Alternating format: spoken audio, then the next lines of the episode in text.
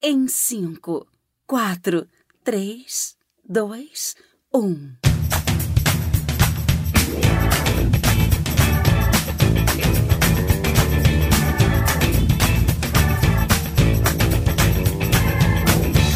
Grande Coisa. Um podcast que é bom, mas que também não é lá grande coisa.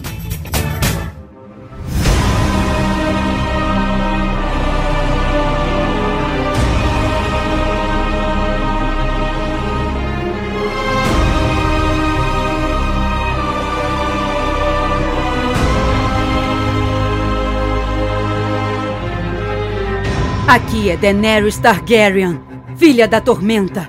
E você está ouvindo Grande Coisa. Aquele que é bom, mas não é lá. Dracarys.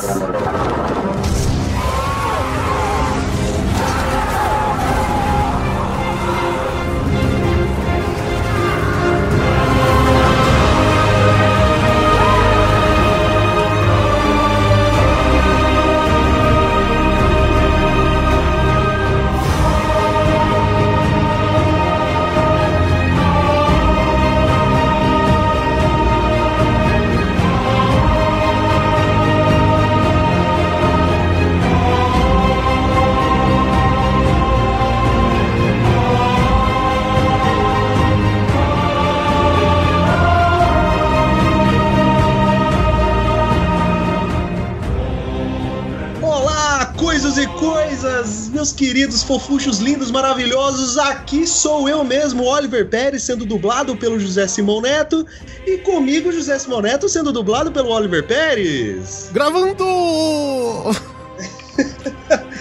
E também o nosso querido, maravilhoso Pampa Gaúcho, dublador de Ondas do Mar, a coisa mais linda que possa existir, tomando um chimarrão, Anderson Perotti. A onda do mar é difícil de dublar. É só fazer assim, ó. shhh. Cara, sério mesmo, o, o, Perotti ele tinha que dublar, cara, sabe? Que é o Terminator, velho. Sabe, tipo, Terminator. é, bah, vem comigo, você quer viver, tchê? Sabe? Porra, cara, ia ficar demais. Ia ficar ótimo ele Terminator. E é claro, hoje vocês já estão percebendo alguma coisa diferente, já desde o começo do cast, já a abertura tá toda diferente, hoje já tá tudo diferente, porque hoje é um cast especial. Conseguimos, após alguns milênios de anos, trazer ela lá de Westeros, trazer ela do futuro, trazer ela de vários outros lugares. A pessoa que eu estou correndo atrás há o quê? Um mês mais ou menos, Carol? Eu já tô correndo atrás de você já? Adorei. Por aí, mais ou menos, Carol Crespo, dubladora profissional, diretora de dublagem, e ela pode falar que é modelo e atriz, tá? Ela pode. A gente sempre brinca, né? Não, Guizão, não sei o que, podcaster, é, publicitário, modelo e atriz, né? Mas ela é de fato, né? Muito obrigado pela sua presença, querida. Bem-vinda. Gente, o prazer é todo meu, de verdade. É, eu tô muito feliz de estar aqui, eu tô amando toda essa experiência e tá só começando, né? Porque eu É, quero é seu mais. prime- é o seu primeiro podcast que você grava ou não? Podcast, acredita? Olha aí, que beleza! Então é isso, amiguinhos. Sobe a música e hoje vocês vão descobrir por que esta mulher pode ser considerada modelo e atriz. Já voltamos já.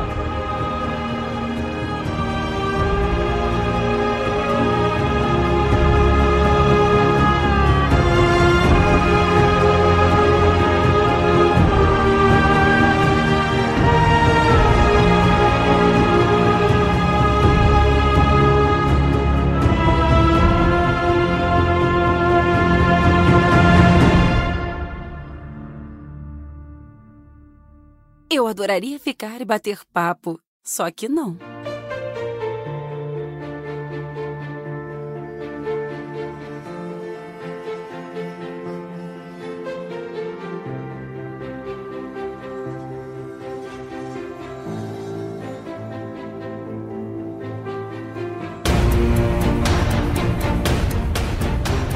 Bem, voltamos! Voltamos, queridos fofuchos, e vocês já perceberam que hoje tá totalmente diferente, totalmente excelente. Bem-vindos a um grande coisa que hoje nós vamos falar com uma profissional. Isso, cês- Oliver Pérez, explica pra galera o quão difícil é ter um profissional nesse programa. É, pra falar a verdade, deixa eu corrigir o Neto. Ele na introdução ele falou que ele tava combinando a milhentes. Entenda-se isso como encher o saco da Carol ao extremo. Que eu sei. que eu sei. Mas enfim, demorou, mas chegou a hora, estamos gravando aqui. Muito obrigado a Carol aí. Vamos falar sobre essa essa peculiaridade difícil da dublagem que a gente olhando de fora acha que é difícil, né? Provavelmente quem é. trabalha e vê isso daí como desafio que é a, a tal da localização, né, da adaptação é, da dublagem para o nosso paizinho aqui bonitinho, Brasil verde amarelo e tudo mais. Exatamente, a adaptação e a localização. Acho que o termo localização é novo. A gente vai saber agora, vamos sacar o É meio, é meio, é meio, como diz, é meio fora de uso por enquanto. Ah lá, né? antigamente não tinha isso não, galera. é, não tinha. É muito, muito gourmet, assim. Eu, eu faço dublagem há 24 anos. É, isso é bem novo, assim, para mim, de verdade mas a gente vai, claro, absorvendo né, as novas palavras e vendo como também elas começam a fazer parte do nosso cotidiano e como elas somam também para nossa vida. A gente usou durante muito tempo a palavra adaptação. É, a gente tinha é. que adaptar o texto, a gente tinha que adaptar todas as situações também. Mais especificamente sobre isso, eu não sei como, é, se vocês entendem mais ou menos como rola. Vou falar assim rapidamente. Vai lá. É, como dubladora, eu chego no estúdio, o texto já tá pronto ali, é traduzido, já tô ali preparada para mandar brasa e dublar o filme. Não sei é, qual é a produção, eu não tenho tempo de levar para casa. Isso como dubladora, tá? Não como diretora. É, direção é, é, é, são outros 500. É outra profissão, e, praticamente, né? É, é outro lance, totalmente diferente. Bem, aí assim, a direção me passa o que é e tudo mais, qual é, qual é a da personagem, qual é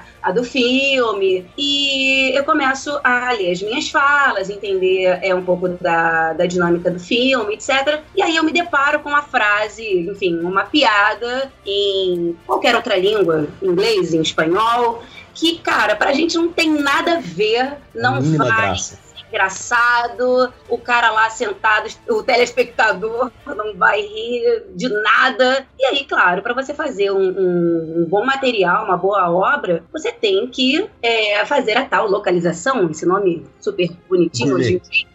Vai gourmetizador, né?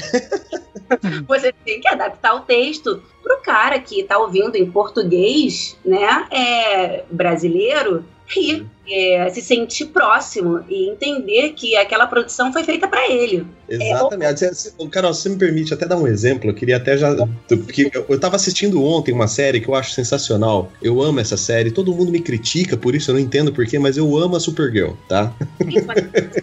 Eu adoro essa série. E ontem eu estava assistindo Supergirl e teve uma passagem que eu achei sensacional. Tem uma hora que ela chega assim e conhece o, o Sr. Horry, que é um vilão que, na final, ele é um anti-herói, né? Ele é um herói, mas ele era um vilão. E aí ele vira para ela e fala assim: escuta, eu não vou ficar te chamando de Supergirl, é muito chato, isso é muito feio. Aí ela diz assim: mas como você. Que nome você vai gritar se precisar de ajuda? Aí ele vira para ela e fala assim: novinha. que é isso, cara? Eu falei: não, pera, para tudo. Volta aqui no inglês eu quero ver o que, que ele fala em inglês. Em inglês, ele usa o termo saia.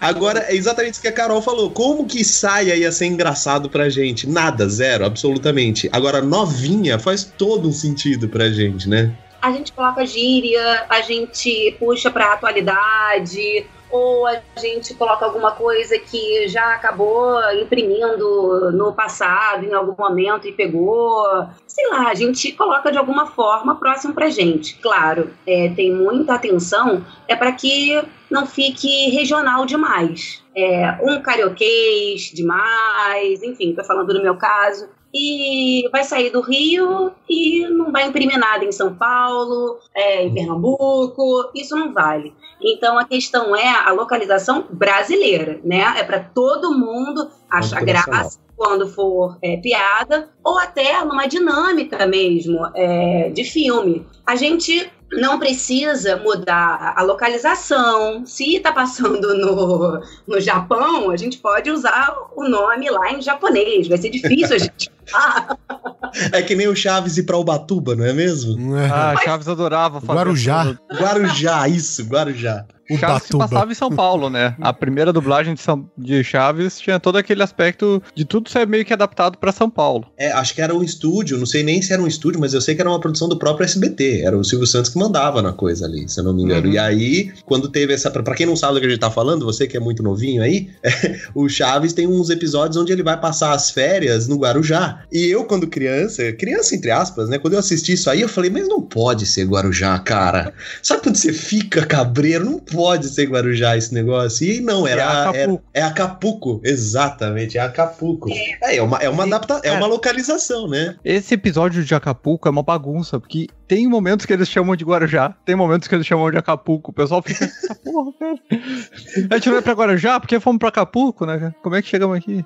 Faltou um diretor. Mas é- eu, eu acho que também o que tá ajudando bastante é, nesse no, no lance da adaptação da dublagem é também esse lance de deixar, tipo, usar mais palavras coloquiais, menos formais, que nem era a, a- a dublagem antiga, né? A dublagem moderna eu vejo que hoje ela faz recurso de muito, sabe? Ninguém fala está, a gente fala tá. Né? Isso. E- e Ah, coisa sim. do tipo. Então, é, eu- eu acho que isso vem ajudando bastante, né? A a questão dessa adaptação ser uma coisa, eu não digo mais rápida, mas tipo que encaixa mais em cima, né? Então, não sei, é, é pelo menos a visão que eu tenho, né? Mas assim, o, o legal também, agora, assim, mais diretamente como diretora. É interessante a gente dizer o seguinte: que, que rola sempre um dizer do cliente. É, a gente, como Ah, diretor, é, a gente assina o filme. A gente está ali para isso. Existe é, o- um trabalho do início ao final. A gente começa assim de madrugada, marcando o texto, minutando o texto. A gente tem um trabalho é, bem pesado. Antes de, chegar no, no estúdio, a gente já trabalhou aquele texto, aquele filme ali bastante, Uhum. até chegar ali. Fa- Aproveitando que você falou isso, só, só uma dúvida, Carol. Quando você pega o texto nesse ponto, quem que é o responsável por, tipo, pegar aquele calhamaço todo, que eu imagino que seja praticamente o filme transcrito, e pelo menos ele dá o primeiro corte da versão em português, até você chegar em vocês? É, é, então, De quem que é essa função, né? é uma equipe enorme. O cliente, ele manda o filme cru, é o texto, Uhum. e o vídeo cru para a empresa que ele determinou aquele, aquela obra. Em E a empresa manda, é, para o estúdio de dublagem. A, a empresa manda para o tradutor. Existem tradutores de várias línguas e existem Uhum. uns específicos até, né? Porque, enfim, já, já dirigi filme dinamarquês, tem filmes com línguas que a gente não ouve sempre, né? Porque a gente tem várias palavras em inglês no nosso dia a dia e a gente acaba aprendendo desde pinguinho de gente. É, Em tem uma certa familiaridade com os idiomas. italiano, francês, mas tem outras línguas que nem tanto. E eu ainda vou falar sobre isso que é bacana com relação à localização. Vocês vão entender o porquê. Depois do tradutor, existe o revisor. Eles revisam aquele texto. É bacana o revisor e o estúdio que tem essa, esse cuidado, porque não são todos também, porque o revisor também ele tem a, o cuidado de, por, por algum momento, não só dar revisada, de bem, deixa eu ver se está certo, etc. Mas de ter a ideia de vou dar uma olhada para essa labial, se essa frase comporta essa labial. Não que ele vá deixar a métrica exata, isso não existe. Mas não restringir constitucionalissimamente para um olá. tá? Só uma métrica. tá? Só para vocês entenderem Senão- mais ou menos. Se não vira É. aquela dublagem do, do 011 1406, né? Da, do Polishop da vida. Só para e não é o trabalho dele deixar a métrica, mas pelo menos ele vai ter um cuidado assim de talvez trocar uma palavra para poxa, essa daqui é um pouquinho menor, vou dar uma, uma melhorada no texto para a galera do estúdio. É isso o trabalho dele. Além de revisar, claro, que é o trabalho principal dele. Depois de revisado, vai para o diretor. O, o diretor leva para casa, ele corta o texto. O que é cortar o texto? É dividir em, em cenas a gente chama de loop, né? A cena em dublagem. A gente divide em loops, minuta o filme também, deixa toda a minutagem, entrada e saída de fala. Nossa, que Tem trabalho. o time né? code, a gente vai minutando as entradas e saídas de fala. E aí, dentro disso, a gente vai escalando o filme. Para quem se encaixa melhor nas, naqueles personagens, etc. E vai assistindo o filme junto com isso tudo. Então a gente tem um contato muito grande com o filme e ao longo disso rola uma terceira revisão, né? Porque a gente tá ali com o filme quase que casado com o filme a essa altura, né? Uhum. Quando a gente chega no estúdio, o bacana é que a gente está tão próximo do, do, filme que a gente tem todo o, o, o aparato para oferecer pro ator, porque ele chega ali nu de informação. Ele recebeu uma ligação falando: é, o, o, o Neto, você tem um horário com a Carol é, para um próximo filme dela de tal a tal hora, porque ela estipulou tal a tal hora, você pode, tal hora, posso. Então, beleza. O Neto chega lá e não sabe de nada. Então a Carol vai passar todas as informações. Caramba, vai assim mesmo, nas cegas. É, é sério isso, é sério. Então, Caramba. assim, a localização parte desde o do tradutor. Ele faz a primeira pincelada, ele tem já o cuidado de deixar próximo pra gente. Vem o revisor, claro, estúdio que tem o revisor, que é sempre muito importante pra gente, mas tem estúdio que não tem revisor. É, ele já dá aquela pincelada maravilhosa. Já vem o diretor para casa, enquanto ele faz todo, tudo isso, inclusive as tabelas. Tem tabela financeira, tem tabela de escalação, o diretor tem toda essa parte é, administrativa e burocrática. Caramba, que sacanagem! e a parte lúdica também, né, de, de, de escalar e assistir o filme. E aí, enfim, no estúdio a gente chega lá e ainda tem a última localização ali com o ator, ele que põe o tempero final. A gente a gente trabalha em equipe, é o operador de áudio, técnico de áudio, o ator e o diretor ali o tempo inteiro. E quando a gente precisa de um help, a gente pede pro mixador, enfim, a, a equipe tá ali. A localização é de todo mundo, sabe? Uhum. Dos, dos, aplicativos de busca também. o, o, o, ator ele tem uma certa liberdade de fazer uma mudança no texto, de fazer uma adaptação, até no, no tom da voz, até no tom da piada, ele tem essa certa liberdade, mas essa, essa certa liberdade é dirigida dirigida, né, pelo próprio diretor de dublagem. Então, o cliente, o dono do filme, ele vai determinar, até o, acho que foi o Pérez que falou isso, sobre, ah, agora tá mais dinâmico, a gente hoje em dia ouve tá, ouve as palavras mais jogadinhas e tal. O cliente também, ele tem a palavra final sobre o que vai ser feito daquela obra. Ah, sim. Nós temos uma história triste sobre isso, que é o famoso lado sombrio da força. Isso eu posso garantir que foi o cliente que mandou. É lado sombrio. Acabou esse lado negro da força aí, minha pessoal. É triste, então, né? A gente às vezes está com um filme de gueto, sabe? Vários caras, é, tipo, vários malandros e tal. Você fala, pô, esses caras jamais falariam. É, como vocês. Eles já, jamais falariam, por favor.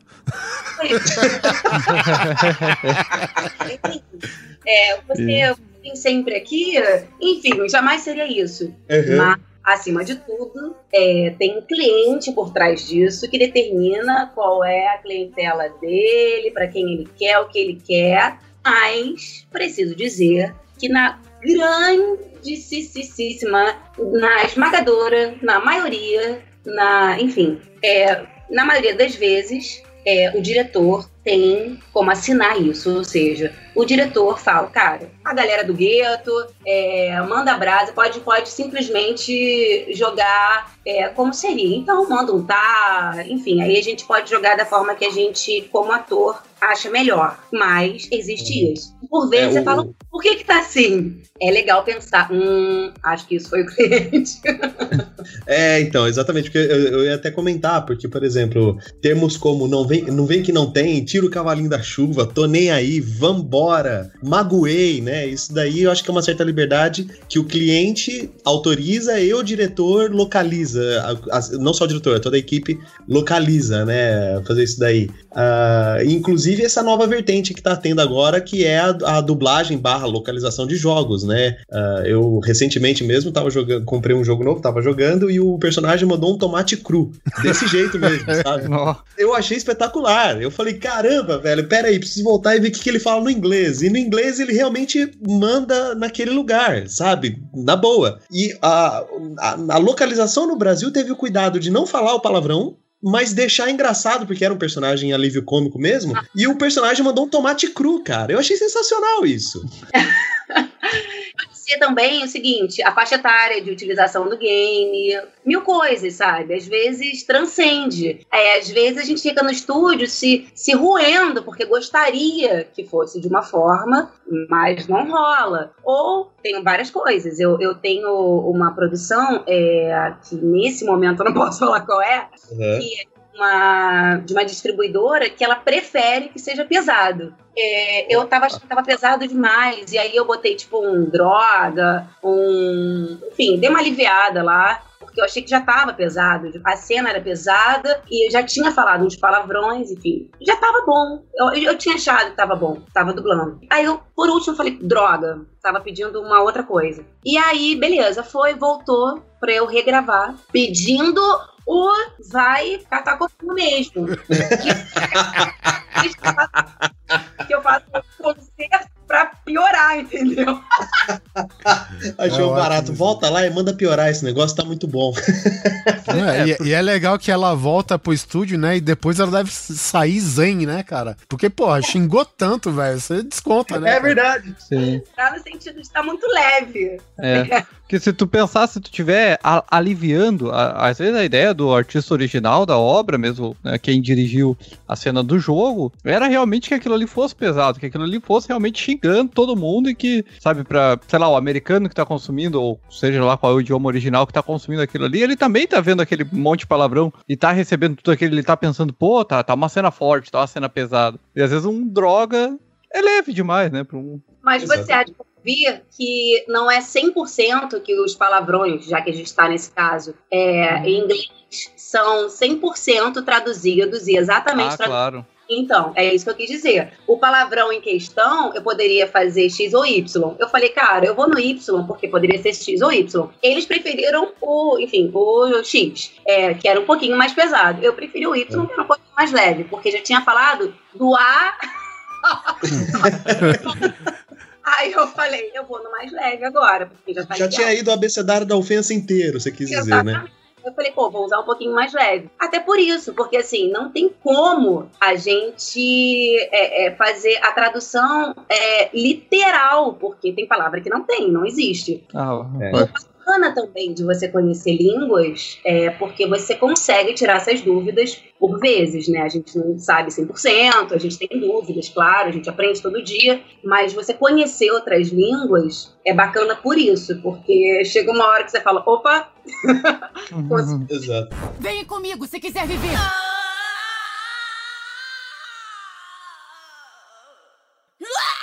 Esses dias eu tava assistindo, eu não lembro se é essa série do Justiceiro agora na Netflix, eu, eu não vou lembrar, seriamente. Mas, tipo, o cara tava degolando um cara, sabe? E de repente o cara me solta um palavrão, assim, dublado, né? Que, Cara, eu, foi, cara, eu fiquei muito mais ofendido, entre aspas, com o palavrão que ele soltou com o ato que ele tava degolando o cara, sabe? Mas aí, aí que tá A gente não tá curiosa, acostumado, né, cara? Exatamente, nós, não- o brasileiro não está acostumado, até por- pela política de dublagem, talvez, ah, anterior, não digo a, atual, que essa, essa localização tá tendo um efeito positivo, na minha opinião. Uhum. Mas antigamente, os, os xingamentos da dublagem, né, pra aquele filme que, da família brasileira, era aquele famoso sinistro, bastardo, filho da mãe, desgraçado. Né, droga, tira, é, essas coisas, né? E de repente você tá ali assistindo a sua série dubladinha porque você tá com preguiça de ler ou não quer, não quer queimar seu neurônio no inglês e o cara manda um filho da puta. Isso assusta. Você fala, "Ô, louco, Ô, louco, meu!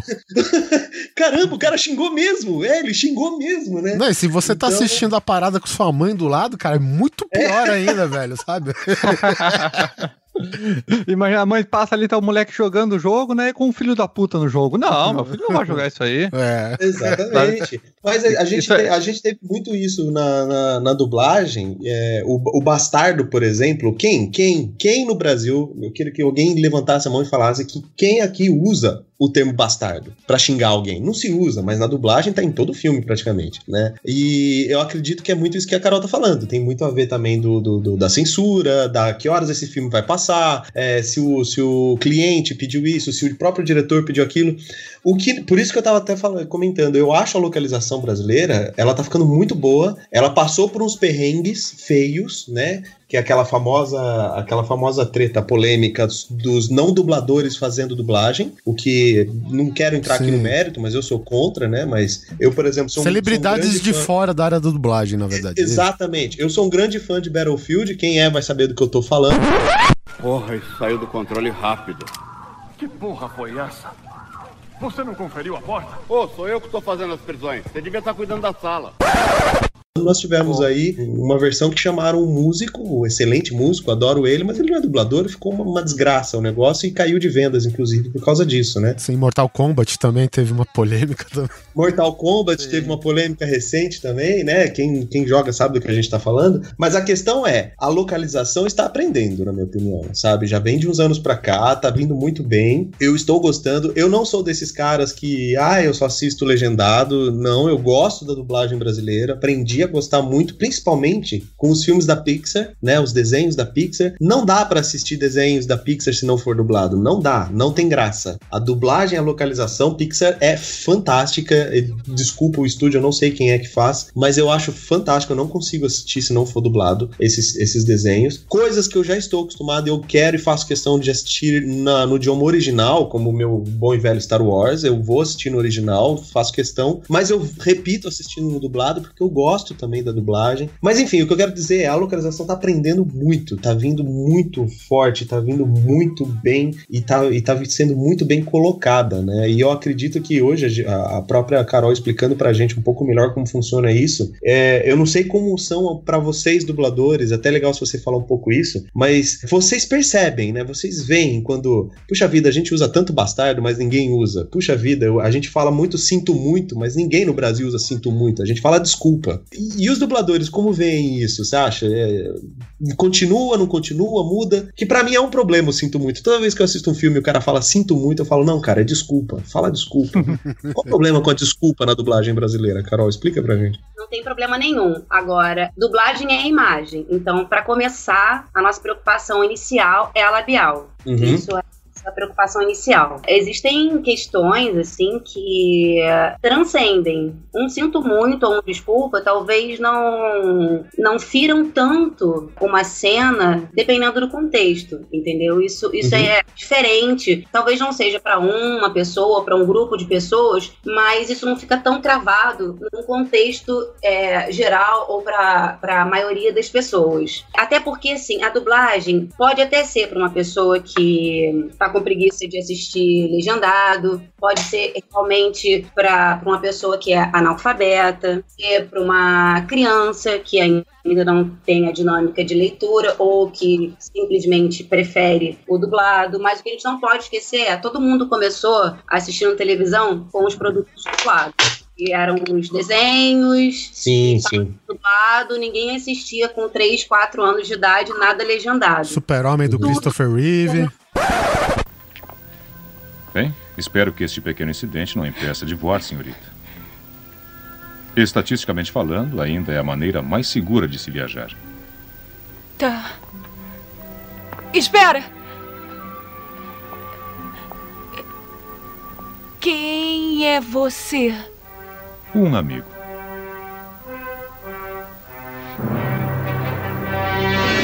Tchauzinho!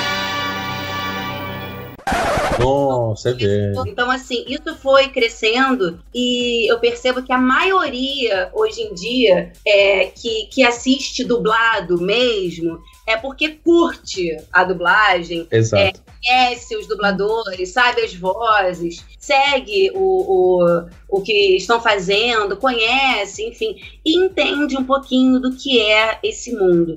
Então, assim, um sinto muito ou um desculpa, talvez é, a emoção do que está sendo colocado, a métrica do que está colocado. Eu acho que o filme em geral, a sonorização, a mixagem, eu acho que eles entendem mais. Ou a nossa tiazinha que está ali sentada, que não, não vai conseguir, ou não quer, ou não deseja, prefere sentar ali e assistir todo mundo abrindo a boquinha e falando em português, também vai estar tá ali numa boa assistindo com uma pessoa que não sabe nem o que é o dublado, ou é.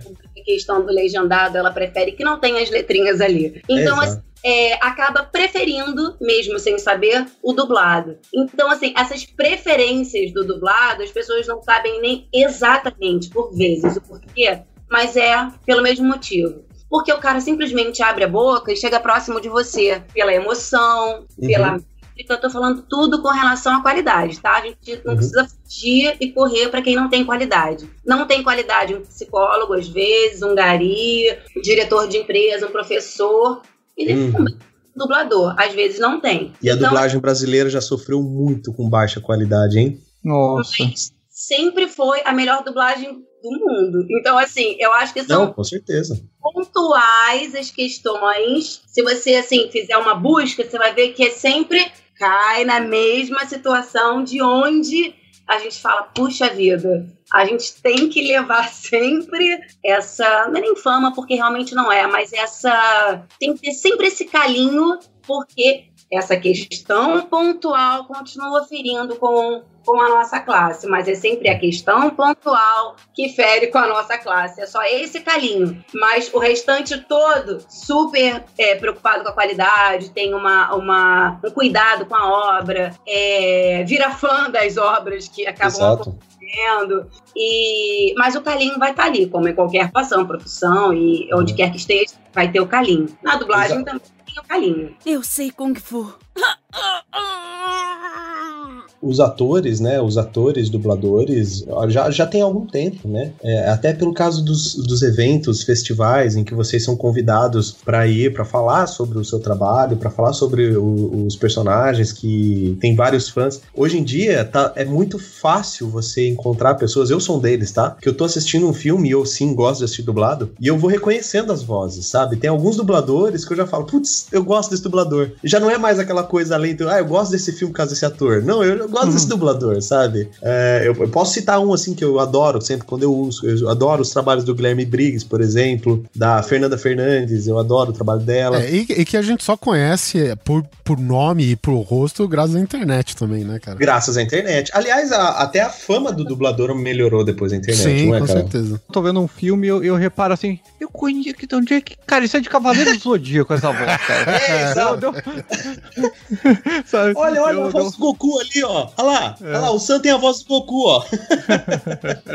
É, antes a gente realmente é, não tinha cara para as pessoas. A gente sempre preferiu. é, bem, são, todos são atores, né? Profissionais. Eu faço muito teatro. Realmente é onde me faz feliz é teatro e dublagem. Minha mãe também é atriz, ela prefere teatro, dublagem e TV, ela curte também. Meu pai é teatro, dublagem. Então, assim, a- as pessoas acabam vinculando as nossas caras hoje em dia, porque para você divulgar um espetáculo, a gente usa as redes sociais e, enfim. Mas antes, os cartazes eram colados aí pelas ruas, ou enfim, os filmes a gente não, não tinha cara, né? A gente só tinha voz. E por vezes um nome, mas por vezes também, não sempre. Hoje em dia, realmente, a nossa proximidade ficou mil vezes maior. E tem uns dubladores que têm página, que são próximos dos fãs. Exato, tem. Aí sim são, são super linkados. Tem outros que nem são tanto, porque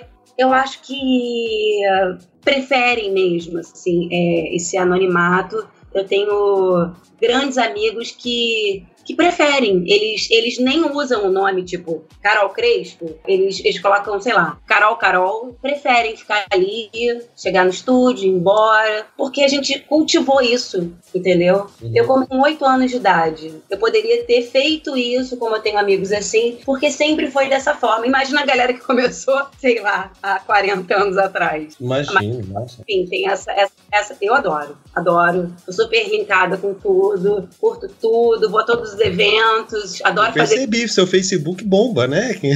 seu Facebook não para. Vou fazer um evento agora no Piauí, eu faço em todos. assim. Olha aí. O, e é interessante, eu, eu acho que o ouvinte, tá, o ouvinte aqui do Grande Coisa, não sei, não sei se é o caso de vocês, mas eu apresentei Game of Thrones pra minha namorada há pouco tempo. Ela começou a assistir agora, final do ano passado. E eu apresentei pra ela dublado, né? Porque ela prefere também o dublado. Assistindo Game of Thrones agora, eu posso falar pra você com certeza que é super estranho ficar conversando com a Daenerys, saca?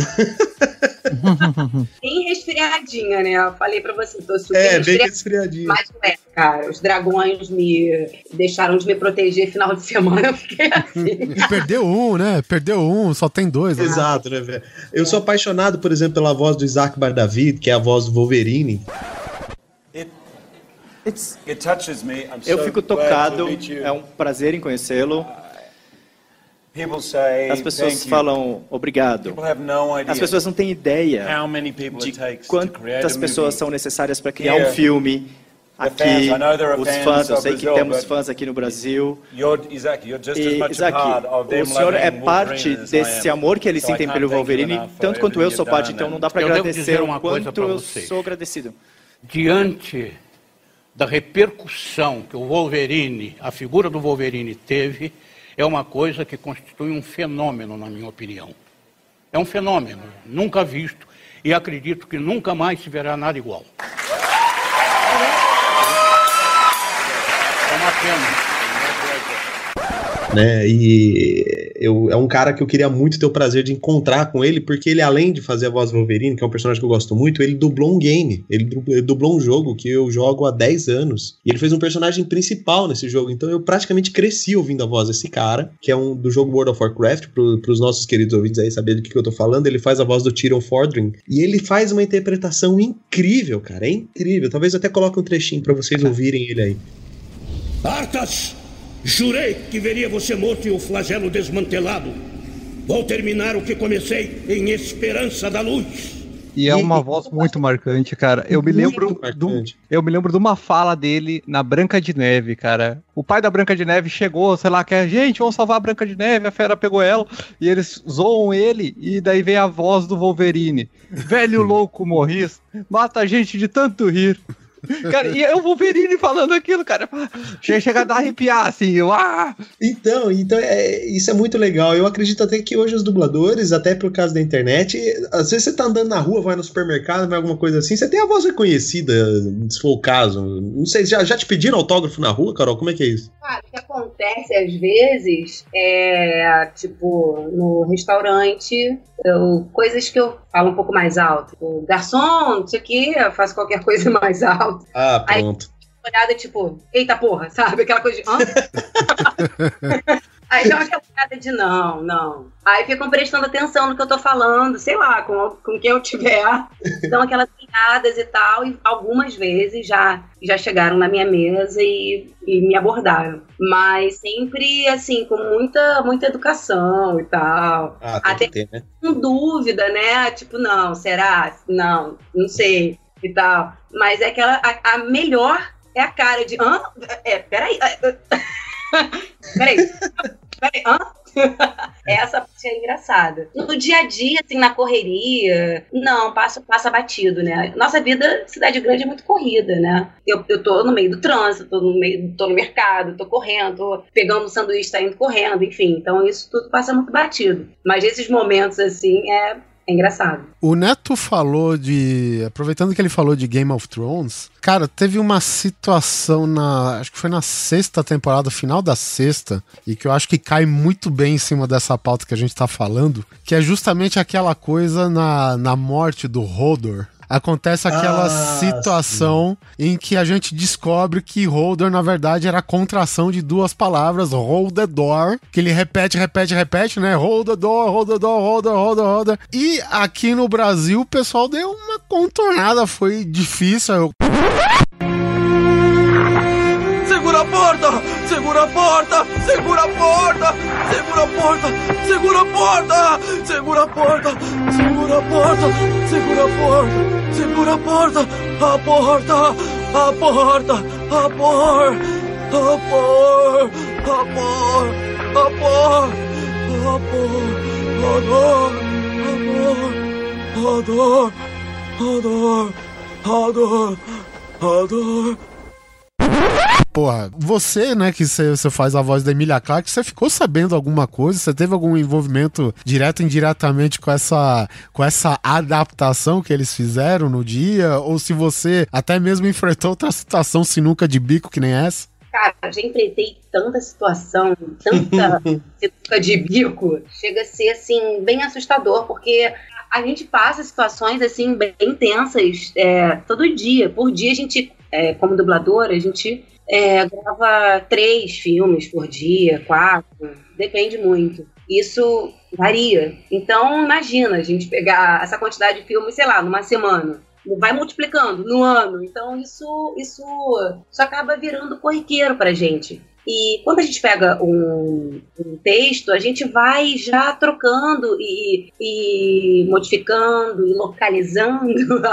é meio que, que já assim, organicamente, sabe? É claro que em situações a gente pede um help pro diretor, o diretor tá ali realmente já para isso, já sinaliza de cara, ou já traz de casa isso é, sinalizado. Então depende muito do, do que é. Mas situações assim tenebrosas de localização acontece direto. Localização muito bacana que eu fiz e, e, que não tem assim tanto tempo e que eu me lembro foi bem legal foi da Sombra do Overwatch. Ela a gente trabalhou em cima dela assim de uma forma fantástica. Foi sensacional tudo que, que foi trabalhado em cima dela e ficou muito próximo da origem que ela tem. Automaticamente ela estava sendo dublada para cá pra gente e a, a, a, dublagem original foi feita nos Estados Unidos, então assim, uhum. é, ela, a localização dela foi deliciosa, difícil demais e deliciosa. É, a, Eu a nem sombra, conheço a, a volta original dela. É, a Sombra é uma personagem do Overwatch que é, ela é latina, né? Acho que ela é mexicana, alguma coisa assim, a personagem.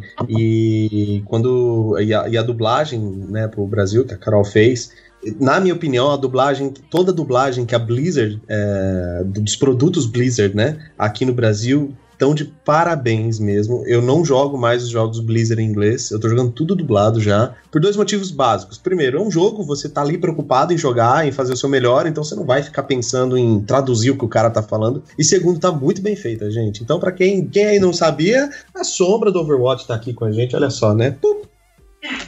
Uma que eu, eu fiz assim sem maiores mudanças e tudo mais foi a LeBlanc de LoL. A gente não uhum. teve. É, não lembro assim, de nenhuma localização e tal. A não ser, claro, que já tenha vindo, como eu não dirigi, eu não tenho essa informação. A não ser que já tenha vindo direto, sei lá, da, da tradução, da revisão. Mas uhum. não fez nada assim super especial. Mas foi uma personagem super. não sei se vocês conhecem ela, mas ela é bem especial. Uhum. E por falar em adaptação e localização, tem um outro tipo de localização, provavelmente alguém pode se lembrar aí, porque eu vou, vou, dar uma citada, que é vai além da dublagem. Tem aquela localização que é visual. É, eu quero citar aqui o Capitão América 2, por exemplo, que na hora que ele arranca a listinha de coisas a fazer no tempo em que ele ficou congelado e ele precisava se atualizar, foi adaptado para cada país aquilo, né? Por exemplo, no Brasil ele tinha que assistir o show da Xuxa, não é mesmo? é, então tem, tem essa outra outro tipo né, de adaptação, né? Você vê, por exemplo, a Pixar desde 95 já pensando isso com Toy Story, onde muda o, o, o logo do filme, ele é mudado em cada país. Não, não, só o logo, cara, como também tem aqueles recados, alguma coisa escrita no meio do filme. E isso é, é ele é feito já com camadas para para que é, em outros exato. países se possa traduzir o escrito para o idioma local, né? Exa no Divertidamente tem mais, tem uma cena, inclusive, que é a hora que os homens estão. Você tá olhando a consciência dos homens, e no inglês, no original, parece um jogo de hockey. E no Brasil é um jogo de futebol. Então eles mudam a cena, inclusive, cara. É um, é um cuidado incrível isso, né? Do, tá do, a Chaves do... começou esse trabalho muito antes. É, o Chaves já tava nessa há muito tempo. Ah, Merda, preciso beber. A gente falou muito do cliente que não permite. E agora a gente pode entrar no mote do cliente que permite. Ah, é. De, o cliente que oferece, que trabalha é, em, em, em, conjunto, que está ali na equipe. É... Você, como profissional, prefere o cliente que permite ou que não permite? Que te dá asa ou tira asa? Olha, certamente o que dá carta branca.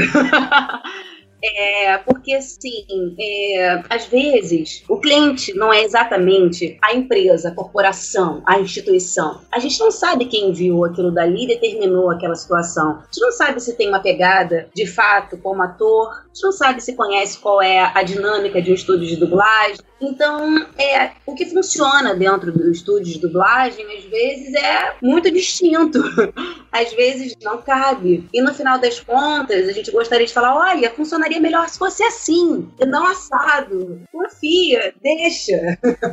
então, é muito mais bacana a gente sentar lá no estúdio e trocar uma ideia, porque a minha, a minha ideia como diretora é isso, olha, eu já tenho uma ideia formada do filme, porque eu assisti em casa, eu vi do averso já esse filme e tal, mas estou aqui para trocar uma ideia com um ator que eu escalei para o filme, claro. É, quero trocar uma ideia com o meu técnico em áudio, etc. É, é, uma, uhum. é um mas é, às vezes o, o, cliente não, não sabe exatamente essa dinâmica. Mas tem clientes que são, como esse que você acabou de dizer, vocês disseram, que, cara, são pessoas que estão afim, que sacam demais, que querem um público próximo, que já estão localizando assim de dentro para fora. É, tudo é, de acordo com o que a empresa prega, entendeu? Uhum. É, são, são poucos, eu já tinha dito isso. São pouquíssimos clientes que, que vetam, que dizem não. Por vezes eles, eles dizem: olha, a gente não quer isso, isso e isso. Ou palavrão no máximo é isso.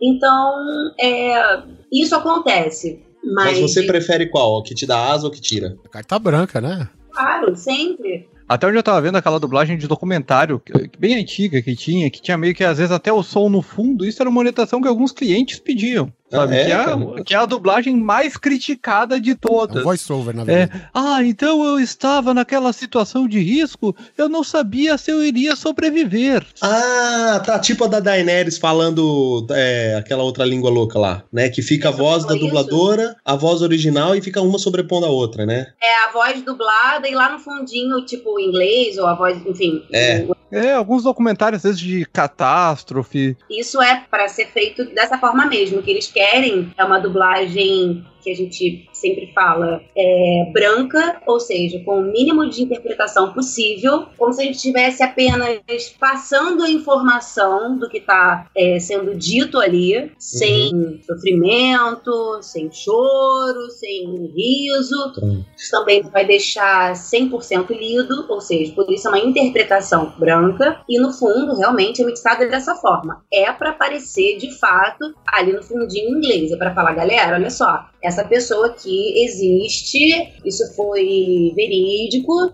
e eles mostram dessa forma, essa é a ideia do voiceover, é mostrar que é verídico, por isso a língua original está aparecendo ali, uhum. e a língua nativa no nosso caso é PTBR, está por cima mostrando para vocês o que, que eles estão dizendo. E isso é orientação do cliente? Na verdade, não é que seja somente uma orientação do cliente, isso é uma métrica de dublagem. Ah, ok. Tá? Isso é uma métrica de dublagem. A gente começa dois segundos depois do que o cara começou e termina dois segundos antes, e dessa forma, com a língua é, é original aparente, claro que isso vai ser feito na mixagem, e a gente de uma fazendo uma interpretação branca. Então é super difícil pra gente, porque a gente está muito acostumado a entrar na personagem, às vezes o cara é super ferido, ah, eu entrei aqui no, na emergência e quebrei a clavícula e sei lá mais o que. E a gente tem que esperar esse de, de entrar na emergência e quebrei a clavícula e não sei o que, não sei o que lá, e acabar dois segundos antes. Então, é para ser feito dessa forma, é um formato. Assim como tem voice-over, tem o SS, que é o sincronismo exato, né, que é o que a gente está acostumado mesmo, o dublagem, uhum. enfim. Ou, outras formas que a gente também conhece, enfim, narração, a gente também conhece, que é o quê? É a dublagem sem bial, né? Então tem outras formas de dublagem também. É, tudo dublagem, mas assim, são vertentes ou subgrupos que a gente poderia dizer. Voice-over é uma delas. A narração é uma delas. O cara tá ali falando, a gente tem uma métrica a seguir, mas é uma métrica só no áudio e não na labial. E a dublagem SS é na labial, que é essa que a gente vê todo dia aí, ator de direito. Carol, eu quero te apresentar mais um integrante do Grande Coisa, acabou de chegar aqui. Guilherme Baldi chegou finalmente, salva de palmas para ele, todo mundo. Yeah! Olá, estou muito feliz de estar aqui. Prazer, Carol, prazer te conhecer. Oi, Guilherme, prazer. Tudo jóia? É sempre que a gente fala com uma filha de tormenta, né? Não é todo dia? Não é todo dia. E eu quero fazer uma pergunta para você, já aqui inaugurando a minha entrada tardia nesse programa. É o seguinte, Carol. Já rolou ranca-rabo nos estúdios? por causa de alguma dublagem, né? No caso. É, tapa na cara mesmo, aponta dedo. Sensacional a sua pergunta. Sensacional. é, vou te falar uma coisa. Vou jogar para você a resposta, tá? Olha só. As pessoas costumam começar a dublar bem novas. Ou tem muita gente, sim, que já dubla há muitos anos. É, eu sou melhor amiga, por exemplo, da Mariana Torres, do Duda Ribeiro, são meus grandes amigos, melhores amigos. Legal. É, tenho grandes, melhores amigos, como. Vou ficar falando aqui vários. É, madrinha de casamento do Flávio Bach, da Hannah Butel. Olha como a dublagem entra na nossa vida pessoal. Tem vários dubladores casados com várias dubladoras. Tem várias pessoas que já se divorciaram e casaram com outras pessoas, ou até dubladores também, ou técnicos, enfim. Então, respondendo sua pergunta, Guizão, tem, tem briga pra caramba. Então, quando encontra um ex ali, meu irmão. As pessoas só casam pra brigar, rapaz. Ó, eu comecei lá atrás em, em 93. Uhum. Lá na época, a gente ficava tudo no estúdio, amontoadaço. Amontoado não, porque os estúdios eram gigantescos naquela época, mas era assim, era na época do carrossel, vocês lembram daquela novela? Bah, Eram 20 crianças no estúdio, todo mundo não tinha pista, ninguém usava Pro Tools naquela época, né, gente? Então, 200 pessoas na, na, no estúdio, todo mundo gravando junto, um monte de criança e tal. Todo mundo cresceu, alguns não continuaram, mas vários estão aí até hoje, vários têm a minha idade, uns mais velhos, enfim tiveram filhos, um é padrinho do filho do outro e tal, não sei o quê. Assim, a gente é uma grande família. Eu tenho certeza, Guilherme, que você tem mais afinidade com um primo seu do que com outro. Tem algum primo lá distante que mora em outro estado que você fala, caraca, tinha até esquecido dele. mas tem, mas tem aquele primo, Carol, mas tem aquele primo que você, enquanto você fala, puta aqui, eu não acredito que esse cara veio. Eu ia chegar nele. Aí tem aquele ah. primo que você fala, cara, o meu primo é brother, esse aqui é meu irmão. Aí tem aquele primo que você fala assim, ai. Dracarys. Bom dia. entra, entra o protocolo de educação automático, né? Trabalho, né? A gente tem uma, a gente tá numa empresa, assim, ou em estudos, enfim. Então, assim, cara, é uma, uma grande família de verdade, isso eu não posso negar. A gente tá sempre fazendo festa junto a gente inventa um monte de coisa junto. Eu até posto às vezes, a gente faz almoço junto, a gente faz piquenique junto, a gente tá sempre na festa de aniversário do filho de um, não sei o quê. E tá sempre assim, um monte de, de dublador junto, de técnico junto. Ah. Isso é de verdade sempre. Só que é claro que no casamento de um vai ter fulano que não fala com ciclano. claro. Mas vai assim, ter certas pessoas, viu? Mas, você. Mas tinha esse nívelzão também. Mas assim, uhum. é que vai ter uma pessoa que você é super brother e um outro que, cara, na boa, você prefere falar bom dia só, entendeu? É que eu digo assim, quando você tá num. Porque o seu trabalho é um trabalho criativo, né? E geralmente quando a gente tá num trabalho criativo, as opiniões tendem a ser mais contundentes, assim, né? Porque. Não, é, as pessoas bomba dentro do estúdio é, num processo criativo de jeito nenhum. Porque aí entra uma questão hierárquica também. O diretor tá ali, é, isso é sério, sabe? Se é nesse hum, sentido, é, se o tiro, porrada e bomba é nesse sentido, por conta de uma questão de criação, de eu acho isso, eu acho aquilo, não, não, não, aí não mas uma desavença é, por questões pessoais, ou porque não gostou de alguma coisa, ou por convivência, que são muitos anos e tal. Claro que sim, porque somos pessoas que somos diferentes. Mas dentro do estúdio, trabalhando, cara, é dentro do estúdio trabalhando. Vários Você momentos... já chegou a dublar com alguém, é, ou vocês não dublam mais, né, juntos, né? Vocês dublam individualmente, né? Acho que antigamente, pelo menos na época do carrossel, sim, né? pergunta, né? É até o que eu tava pensando aqui. Essa questão hoje ainda, digamos, ah, tu tem, vai ter uma conversa, vai ter. O dublador, ele ainda tem, sabe, tá gravando os dois, ou só tá gravando um e tem outra pessoa ali para ajudar a interagir, ou nem tem alguém. Tem co-op ou não? Por questão de qualidade sonora e etc., para você fazer edição, enfim, é muito melhor que tenha uma voz em um canal para que aquilo seja é. melhor editado. Deus te ouça, Carol, Deus te ouça. É. Tem saco. Mas não vou ficar é, entrando muito em palavras e técnicas e tal, mas assim, pra galera entender melhor é isso. Tendo uma voz num canal é muito melhor. Claro. Fazer edição. Aqui vai ser uma loucura. Uma é, mas a, a, gente aqui tem ensaiado cada um gravar o seu próprio áudio, né? Quando é só a gente, né? E a qualidade realmente fica muito superior, né? Ao que a gente, que a gente costuma gravando por, por chamada. É, no vozerio, é aquela cena de bar. Blá, blá, blá, blá, blá, blá. É o quê? Vá, vamos lá, temos que ir lá hoje. É, é, é o, sei lá, uma cena de guerra, vários soldados. Uhum. Usei muito isso daí aqui no Grande Coisa, viu? Isso é um vozerio, sabe? Vamos falar todo mundo junto, os três já? Vamos lá, aquela coisa, olha o homem lá em cima, socorro, gente. Olha, achei uma é, nota de 100 no chão. um pouco melhor ainda, porque não tá muito bem sincronizado. claro que tem o mote da cena, né? Se a gente tá numa guerra, claro que a gente vai pedir um milkshake. seria, seria muito legal se pudesse, inclusive. Se pudesse, é. Afinal de contas, guerra já é uma tensão louca, né? É bom relaxar de vez em quando com milkshake.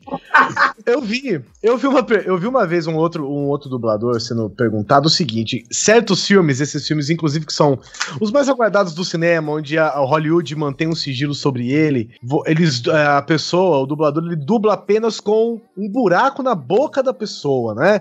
O que dificulta até para você conseguir pegar a emoção, né? Pegar o sentimento que o cara tá tendo na cena toda. Isso ainda acontece ou isso já é passado? Existe um outro método de mostrar o filme para vocês sem que não comprometa uma, sei lá, uma pirataria, uma divulgação, um negócio Prolongando assim. Prolongando a pergunta do Guizão, isso acontece em Game of Thrones? É, na maioria, assim, esmagadora também, claro, a maioria das produções vem marca d'água na, na, no vídeo. Já não, pra... marca d'água como os filmes de Oscar, né, por exemplo. É, mas uma marca d'água pesadona, tá, gente? Não é uma marca d'águazinha, não. Entendi.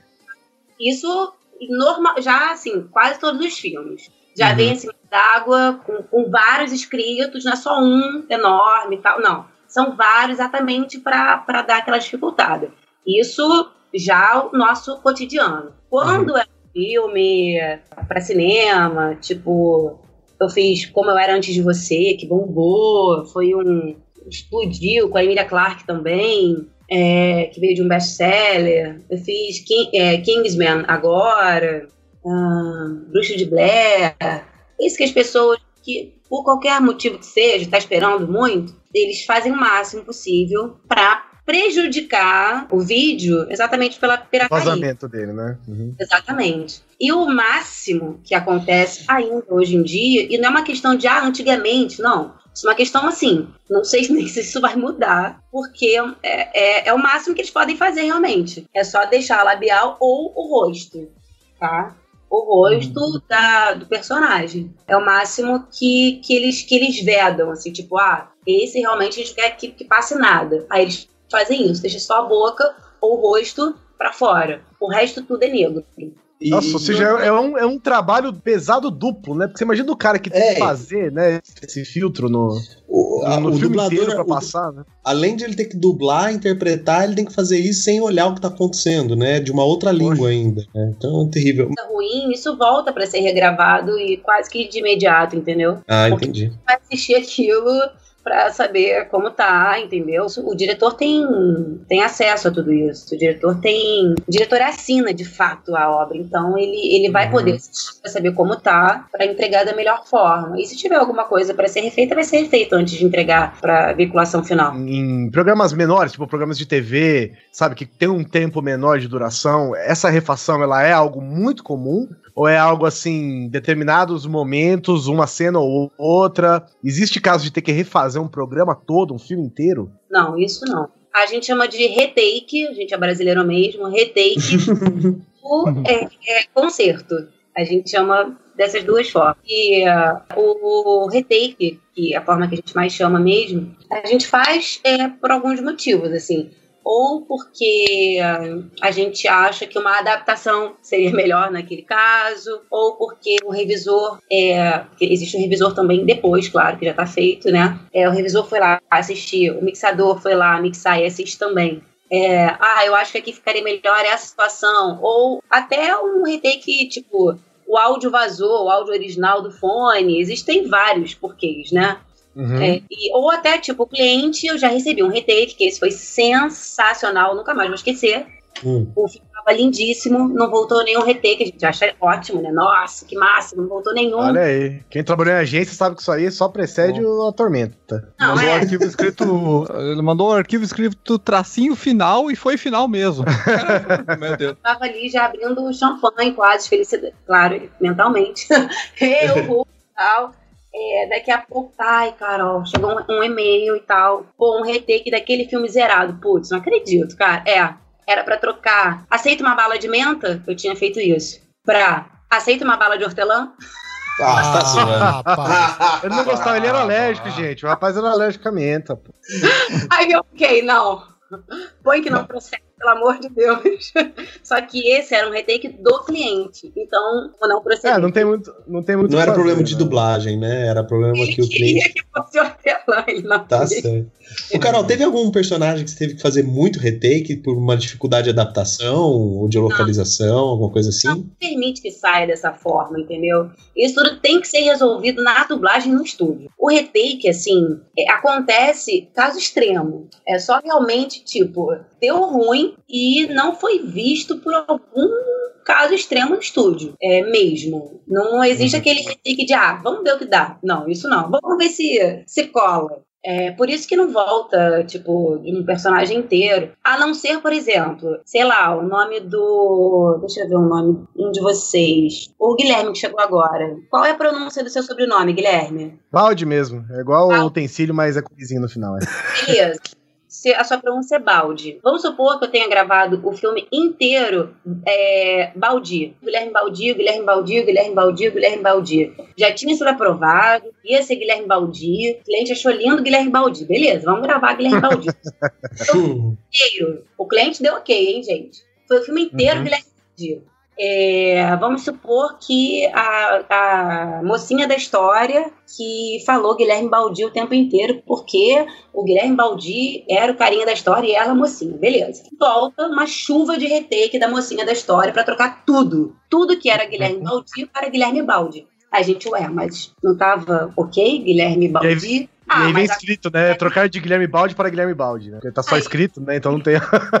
e é uma coisa que a gente não imaginava que aconteceria porque já tinha sido aprovado, mas não tem jeito. Rolou essa chuva de retake por pronúncia. Uhum. Sabe onde isso acontece muito, Carol, atualmente? Nos videogames. Várias dublagens de vários jogos traduzidos para o português, né, localizados para o Brasil, eles têm essa questão de, de cada personagem fala uma pronúncia diferente sabe? Do uhum. nome do protagonista, do nome de algum personagem. Isso ainda acontece, assim. É, essa revisão talvez não seja. Eu não sei se é um processo menos linear, né? Do que talvez seja no, pra dublar um filme, mas isso ainda passa muito, assim, em jogos, né?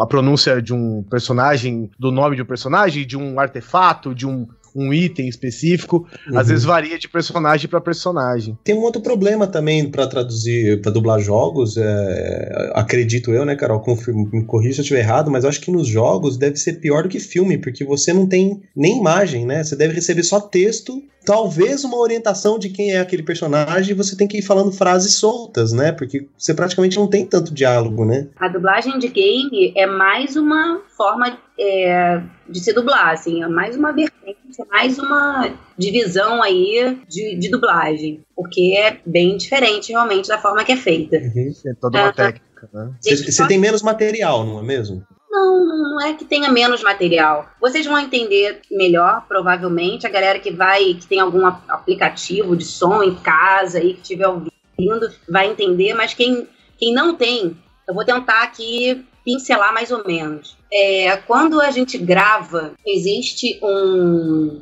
um programa que é onde armazena a nossa voz e a nossa voz passa para o programa com um desenhozinho de ondas, galera. E aí, nesse desenhozinho de ondas, que fica ali configurado que foi gravado. A gente recebe também as vozes no original dessa forma, em ondas. Então a gente grava em cima daquelas ondas do original. Não sei se estou conseguindo pincelar para o pessoal que não conhece bem é, o que é um programa de, de gravação de áudio. A gente já, já pôde mostrar diversas vezes sobre isso para os nossos ouvintes.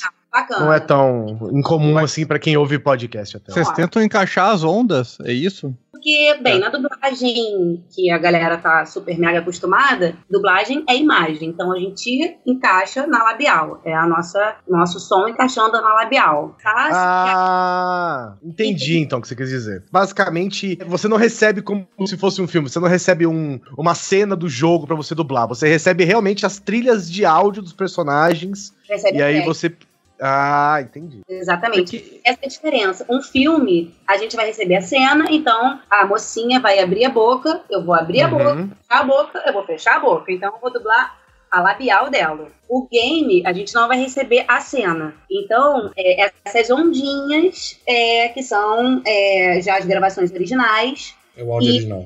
encaixar ali o nosso áudio gravado online, ele gravando na hora, em cima, o que a gente está fazendo, em cima das ondas do que já está feito. Então a gente está gravando o sincronismo, o nosso sincronismo vai ser em cima das ondas do original, entendeu? Olha, caramba, é um Isso trabalho de, mesmo, de precisão. Trabalho de precisão. É. Isso mesmo o cinematic de jogo, tu, vocês não têm acesso, digamos, que são né, as cenas que são mais cinematográficas. Pra... O jogo é 100% dessa forma. O, o jogo que eu mais tive contato, assim, é visual, foi Overwatch, porque eu Uhum. vi a, a história da Sombra antes, eu tive é, um material dela que o, o diretor me trouxe, teve uma É, troca pra fazer um laboratório ali. mas aí é uma questão do cliente e do diretor poderem, ou enfim, é aquela questão Uhum. que a gente conversou, eles se dispuseram e também possibilitaram passar adiante essa questão. E a gente, claro, como sempre, vários contratos de confidencialidade, enfim, Claro, depois. claro.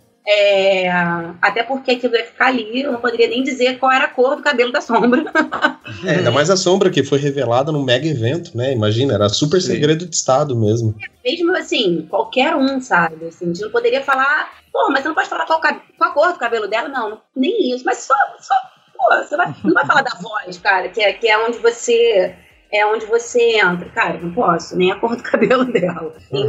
É, ali eu tive realmente um aparato. Mas o resto inteiro, eu fiz muito game, muito, muito, muito, muito, muito, muito game. É, e eu não tive nunca o, o visual de quem eu tava dublando. Então é uma questão de você mergulhar na personagem da on- é, do que você tá ouvindo, do que você tá pescando do original.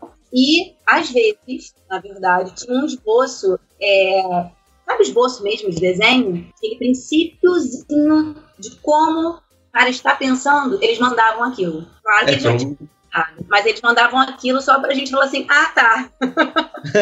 É, Ah, existe legal. um ser, né? Essa voz É. tem uma, um ser ali, né? O cara manda uma.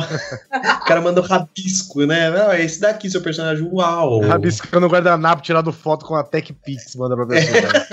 É, mas, mas- mas isso, isso talvez explica, porque em parte eu ainda sinto que a dublagem de jogo, quando eu comparo com a dublagem de uma animação, de um filme, sabe, eu sinto que ela ainda não encaixa tão bem. Eu vou dar uma opinião minha sobre isso. Eu acho que é porque o trabalho, assim, pesado de localização de jogos é muito recente, cara.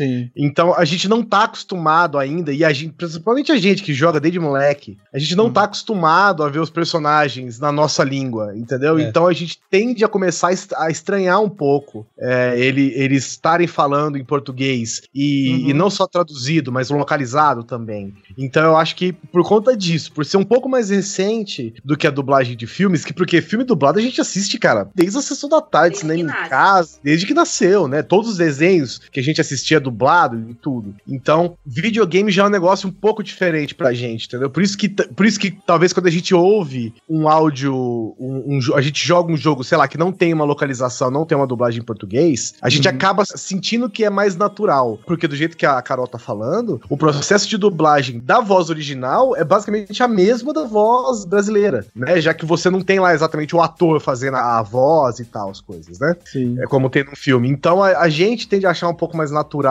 por enquanto, mas eu acho que isso é uma questão de tempo só, Perotti. E quando a dublagem é bem feita, porque a dublagem mal É. feita também é. Porque que nem ó, os, os jogos da Warner ou também da, da Blizzard, eu, eu- da Warner eu me lembro, eu joguei a primeira vez que eu joguei um Batman dublado, cara, eu, pô, tá muito bom, sabe? E ainda foi bem na época que o Ben Affleck tava pegando o Batman. E eu, cara, 90% de certeza que é o mesmo dublador do dublador do Ben Affleck. Ah, certamente.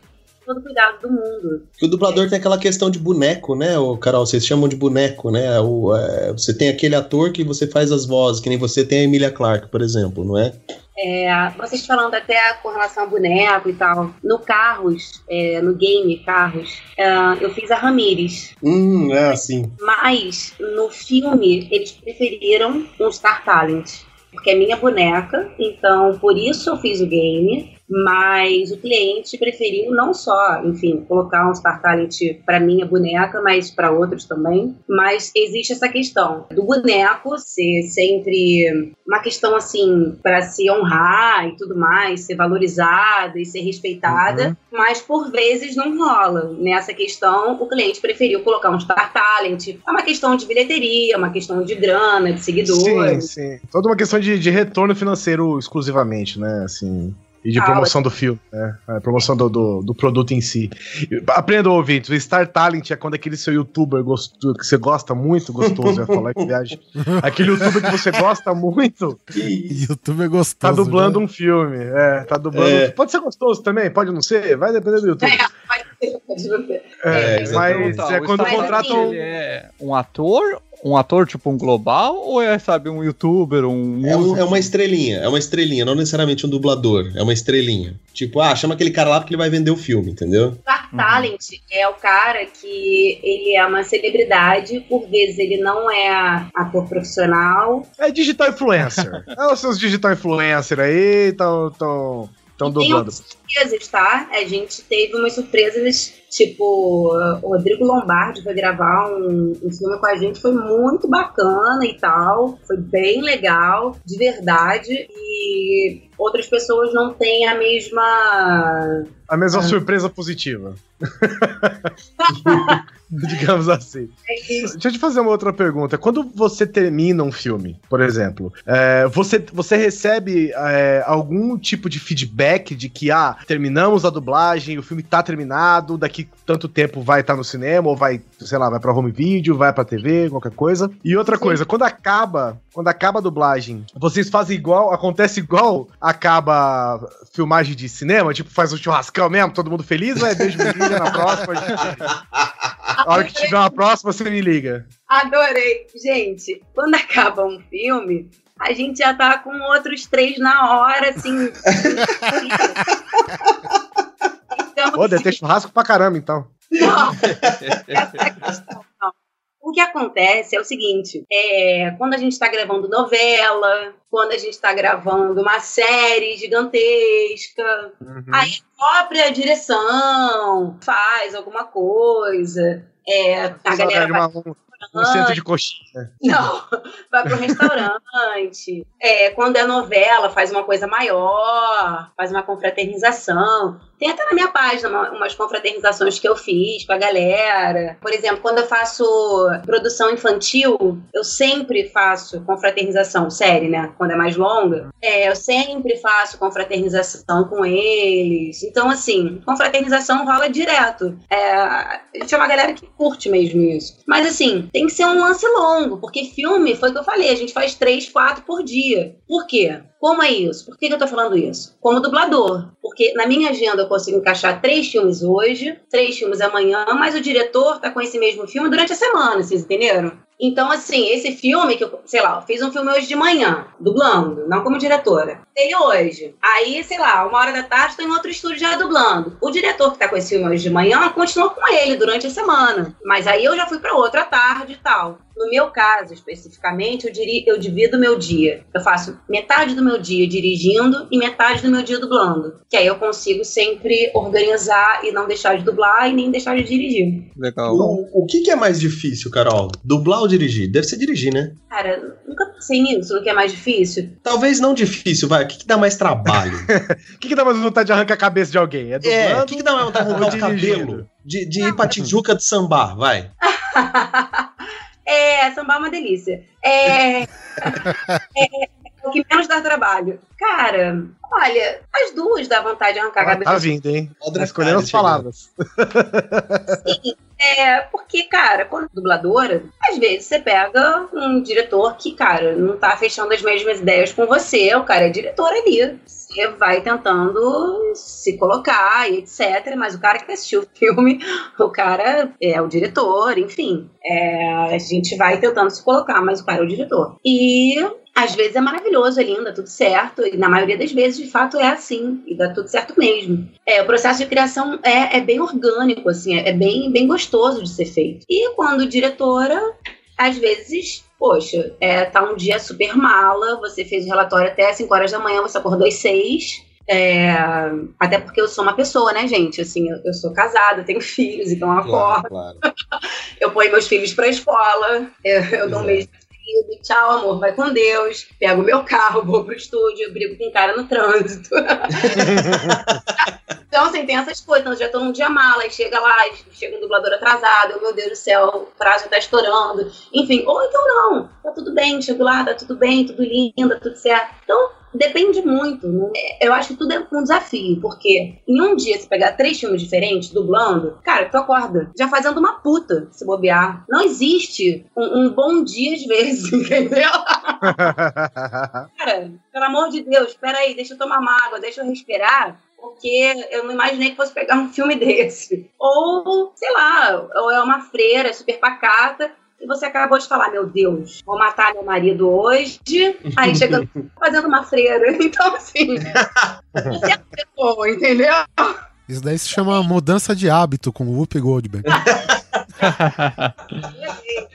Peraí, eu acabei de cortando na resposta. Você não recebe, então, nenhum tipo de reporte se um filme foi terminado, quando ele vai pro ar, nada? Você sabe quando o filme vai ser terminar, porque a gente já tem uma ideia de quanto tempo dura um filme. Uhum. Já vê o tamanho do texto, você já imagina, mas é um cálculo assim meio que você faz na cabeça. Ah, pela quantidade mas não tem nenhum posicionamento do diretor, por exemplo. Não. Diretor de dublagem, nada. E se você quiser saber onde vai passar e tal, você pergunta e às vezes não pode nem saber, assim. Às vezes. Dependendo, dependendo do, do, do filme, né? Não, às vezes você não pode nem ter essa, essa informação uma série que nem Game of Thrones deve ter gerado né, muita questão de, de não ter spoiler, não ter. Segurança. É, vocês vão produzindo ela aos poucos ou tipo recebem a temporada inteira, sabe? Oh, boa pergunta. Ou vai vindo uma, uma vez por semana e daí fica aquela correria na semana para acabar? É, a Débora aqui, a minha namorada, tá perguntando quem fica com o trono já aqui, ó. Você sabe ou não? Dias antes já para gravar e mandar logo, é isso. Uhum. Sem... Ah, é? Nesse pique de receio, de spoiler, de enfim e tal. É assim, a gente já sabe que vai chegar, já fica todo mundo preparado, ou seja, olha, é, Carol, é, você tem tantos, é uma média de tantos loops pelo que a gente já sabe que grava. Uhum. Já entenda mais ou menos esse tempo destinado para isso, beleza, coloco. E aí chega e já nessa correria, exatamente para não ficar é, transitando virtualmente também. É, vamos é, ficar dando sopa por aí, né? Exatamente. É isso. E é uma vez por semana, daí, tipo, é, cada episódio vem. Isso depende do prazo do cliente. Aí quem vai estipular é ele. Mas ah, na maioria das vezes é uma vez por semana quando é série. Mas aí depende muito, porque quem vai determinar isso é o cliente, aí, enfim. É, o Netflix, né, vai tudo de uma vez, né? Porque a série tá, é. tá pronta, né? A gente recebe, por exemplo, eu fico pensando do lado do cliente. O cliente ele recebe a série inteira de uma vez. Então, do lado do dublador, provavelmente ele vai ter que, né, dublar tudo vai ficar um período longo, mas só que vai ser uma unidade, um trabalho só, né? Não, mas não quer dizer que, no caso, a Netflix passe pra gente tudo de uma vez. Isso, uma coisa não tem nada a ver com a outra. Ele pode passar um capítulo, um episódio por vez. Ele pode ter até. Isso não quer dizer que ele vai passar pra gente. Exatamente por questão de sigilo, etc. Ele pode ter, ele só não vai passar. Eu estava aqui o tempo todo. Só você não viu. Ô, Carol, eu, eu queria saber, a, às vezes a gente tem alguns filmes que ele já vem vindo com aquele consenso que é um filme ruim. Quando você trabalha em algo que você sabe que é ruim, é, existe uma maneira, existe uma maneira fácil de se lidar com isso, porque afinal de contas você quer sempre fazer o seu melhor, é óbvio, né? Mas a, a, o trabalho, né, que nem se deu a entender aqui, não é nem você que escolhe, né? Ele vem chegando e você aceita, né? É, assim, a obra, ninguém, ninguém fica escolhendo, a gente dubla, é, a gente chega lá e, e, dubla, realmente. A gente não faz nem ideia de que obra que é, a gente pega e dubla. Mas uh, a gente realmente tenta melhorar quando o caso é. já passou muito por isso. tipo assim, você vai assistir um filme que você dublou no cinema, por exemplo, aí você fala, puta, que filme ruim, velho. Ah, que porcaria de filme. São, são mais, enfim, mais elaboradas e tal. Mas, Não, mas tem, tem, acredita, cara. Tem filme ruim no cinema, viu? Olha. mas acontece Tem. mesmo. Mas assim, ah, cara, eu tento pensar assim, tipo, na trilha. Eu fiz minha parte, né? no efeito especial. Eu tento canalizar assim para outro lado, sair dali com alguma coisa positiva. Porque foi o que eu falei em algum momento aqui da, do, nosso, do nosso papo. Falta de qualidade vai ter sempre em todo lugar, gente. O Claro. calibre em, em sempre em algum lugar. Vai ter dentro de uma loja, dentro de uma repartição pública, é, vai ter dentro de qualquer lugar. E assim, aqui não vai estar isento, né? Na dublagem não vai estar isento e nem dentro de uma, enfim, de uma produtora. Não vou falar nomes, mas enfim, não vai estar isento. Então, eles estão ganhando alguma coisa com isso, provavelmente, ou fazendo, enfim, fazendo alguém feliz. Vocês chegam a tomar um pouco dessa, dessa brisa de uma crítica ruim de filme que vocês dublaram, de repente? Ah, cara, não sei, eu, eu não absorvo isso, assim, tipo. Porque a galera que curte dublagem, eles conseguem setorizar isso bem. Separar, né? É. Conseguem separar super bem. Sabe e- que a culpa não é do dublador, não é mesmo? Ah, Tem, tem a galera que. A galera que, que vai, que chega pra dar o feedback, sabe qual é. Entendeu? A galera que Uhum. realmente vai chegar, comentar em alguma rede minha, vai. Vai saber qual é. Ou já vai, já vai assistir sabendo qual é a do filme, sacou? Mas vai assistir. Inclusive, tem gente que vai pro cinema, vai, vai assistir um filme dublado e às vezes esperando a, a melhora do filme, né? É, Porque tem casos assim. a gente. É, a gente mesmo assiste muito filme que fala, cara, é, sei lá, uma série que a gente te- gosta muito de assistir aqui é Rick Morty, por exemplo, É. um desenho Nossa. recente que tem feito muito sucesso. E muita gente fala assim, é, porque às vezes existe um pouco dessa cisma do dublado ou não dublado, né? Do dublado legendado. Isso, né, isso, isso acontece.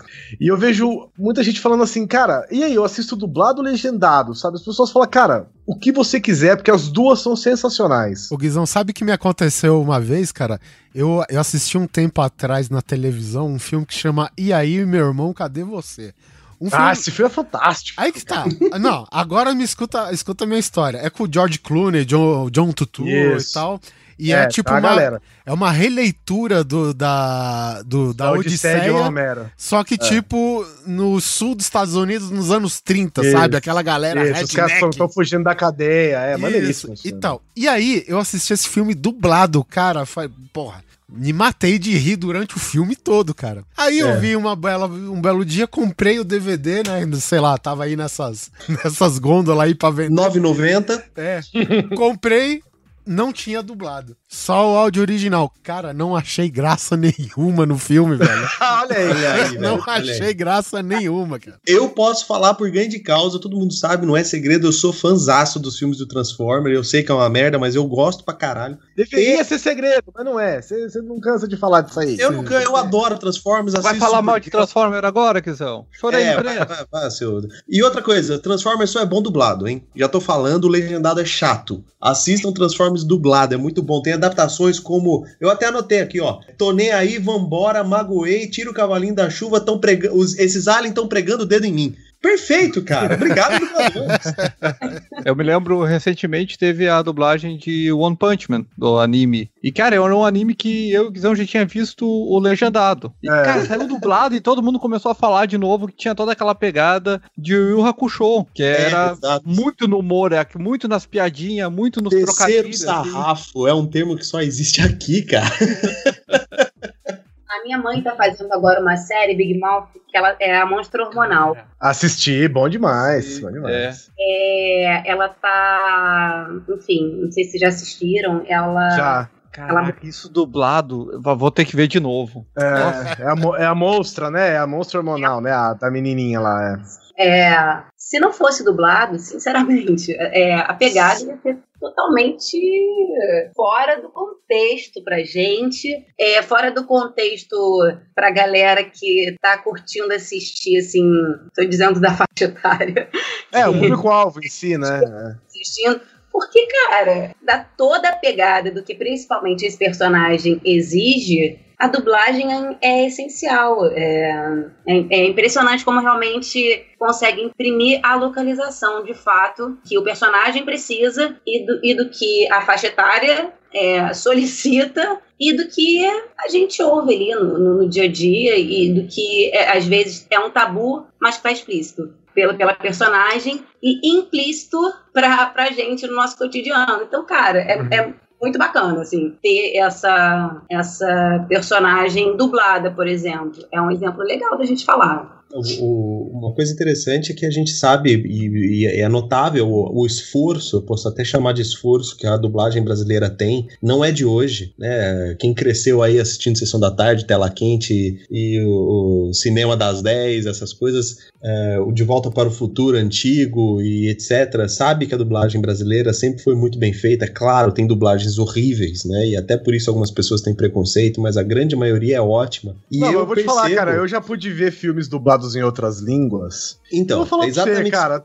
é, a gente tá bem. A, a, a proporção de dublagem ruim pra dublagem boa é, é, bem diferente de outros países, viu, cara? O pessoal parece que leva meio na moda Desculpa o palavrão aqui, temos uma é, convidada, uma pessoa de garbo e elegância, mas tem uma moda caralho às vezes em outros países. Então, aí. era exatamente isso que eu ia falar, cara. A dublagem brasileira, se você realmente for parar pra pensar e comparar, claro, você não precisa ser um conhecedor de outras línguas, mas dá uma olhada, cara. Você vai ver que a nossa dublagem é excepcional. E o tema do cast hoje que a gente tá falando sobre adaptação e localização é incrível o trabalho desses atores que eles fazem. Como, eu, como a gente tava falando agora, tem coisas que ficam melhores dubladas do que o original. Tem coisas que eu não gosto de ver no original, eu só vejo todos, dublado. Todos cara. os desenhos japoneses do mundo, todos. todos praticamente, eles? Todos é, eles podem dublar. Pode dublar todos, todos, todos, todos. Exatamente. E aí, até que eu até queria jogar isso para você, Carol. É, você é dubladora desde criança e cresceu nesse mundo da dublagem, etc. Talvez saberia responder até melhor. Isso é uma coisa que quando você entra lá no cursinho de dublagem, tá assim, crianças, nós somos os melhores do mundo, saibam disso, levam isso aqui de jeito, com respeito, com muita qualidade, não vamos fazer de qualquer jeito. É uma coisa que está na formação do dublador, está no, DNA do dublador brasileiro, isso, de ter essa dedicação toda. Ou são os profissionais que nós temos hoje e, e os diretores que nós temos hoje que são muito bons? Como é que é isso? É, tá no sangue do dublador brasileiro isso já? Quando eu comecei, não, não, não tinha, não fiz curso eu comecei. Era tudo mato. Oi? era tudo mato. Quando você começou era tudo mato, era aquela dublagem descalça ainda, né? Aquela dublagem moleque. De 50 moleque no estúdio. É, porque assim, vou, vou tentar linkar assim, as formas diferentes para vocês entenderem. Eu comecei com quatro anos de teatro. Com oito anos, é, eu comecei a dublar, mas minha mãe já dublava e tal. E eu saía da escola, ia pra Herbert, Herbert Richards. Minha mãe dublava. Ah. E aí eu olhei pra lá e, tipo, eu só não ia pro pátio da Herbert porque eu tinha, eu era bailarina clássica do Teatro Municipal e eu tinha teatro. Fora isso, eu tava no pátio da Herbert. Eu almoçava lá e fora isso eu estava ali. Um belo dia, uma grande diretora, Marlene, falou: "Carol, tá afim de dublar? Quer aprender?" E eu, tipo, hã? Eu, assim, cara, uma menina, e ela, claro, sabia que eu já fazia teatro, né? Lógico. Uhum. E me colocou no estúdio e me deu ali as, as coordenadas. Fui adotada também pela Sumara Luiz e elas duas me deram assim um, nem sei se eu posso dizer era um curso porque se existisse curso para elas duas eu teria que pagar com, com, zilhões de reais assim é. então assim elas me, me colocaram enfim me inseriram mas na uhum. paulista dentro do estúdio é assim é assado muito é, rígidas é, era tudo muito severo porque as, é, o tempo era muito mais demorado. Por quê? Porque a gente tinha que gravar da forma que era, o formato era muito diferente, então tudo era mais demorado. Então a, a, é, as, as coisas tinham que funcionar, tinham que funcionar. Uhum. Tinha. Vamos lá, tem uma bancada, tem um microfone, tem cinco pessoas na, na, na cena. Tinham cinco pessoas na bancada. Caramba. Um falava outro falava, o outro falava. Se o, se o terceiro errasse, a gente tinha que gravar desde o primeiro de novo. Porque não podia, não tinha essa edição. Ah, a gente vai começar daqui meio da fala do terceiro. Não existia isso, gente. Então, a gente meio que se cobrava de, de não ter erro, de ser, assim, super, mega, ultra exemplar nesse sentido mesmo, sabe? E então a minha escola foi ali, nessa situação. Era chegar da escola, almoçar no pátio da, lá na, no refeitório da Ebert ou no restaurante e ir direto pro, pro estúdio, ficar absolutamente quieta, só podia respirar. e ir pra e olhe lá. E aí se ferrasse. E tem que interpretar, e tem que fazer, e tem que buscar personagem, e vai pro estúdio A, e vai pro estúdio B, e sai de lá 9 horas da noite. E isso, segunda, terça, quarta. E, e tem escola de dança, não pode parar o teatro, e assim por diante. Isso foi, não só comigo, claro, uma galera que tem a minha idade para trás, foi isso. E depois, a, é, a galera viu que tinha necessidade do, dos cursos de dublagem. E realmente existe essa necessidade do curso de dublagem, porque a ideia da Ebert acabou é, modificando, né? Tanto que a Ebert hoje em dia não existe mais e tal. Hoje em dia, é, se você não tiver um diferencial, o caminho de você sair do curso para entrar num filme, gente, é um caminho muito longo. Então você tem que sair de um curso com um diferencial mesmo. Qual é o diferencial? Uhum você tem que ser super disciplinado mesmo, você tem que estar tá afim de dublar, você tem que querer muito, você tem que ser persistente, porque você vai bater com a cara em vários estúdios, fazer teste de voz até cansar. Tomar muito não. De, de não. Não é nem não, tu não tem resposta, simplesmente. Tá vai vendo, lá, gente? Um teste e ninguém não é só, é, não é só ter talento, não. Não é só ter talento. Tem que ter suor pra caramba também. Não é só ser um rostinho bonito na dublagem. Opa, pera. Não, bonito é. Não. é, rostinho bonito não vai imprimir nada na hora que abrir a boca, entendeu? É.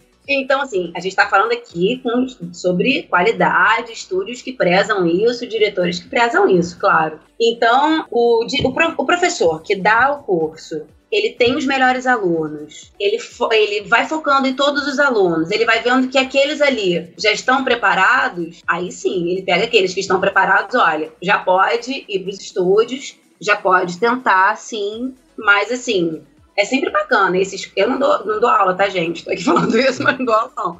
Mas é bacana esses caras, porque ali o dia a dia do estúdio, sei lá, fazer um workshop, ou não parar o curso, fazer de tempos em tempos, porque se perder a pegada do estúdio, quando realmente, pô, vou ver esse cara, vem aqui, aí é, é difícil.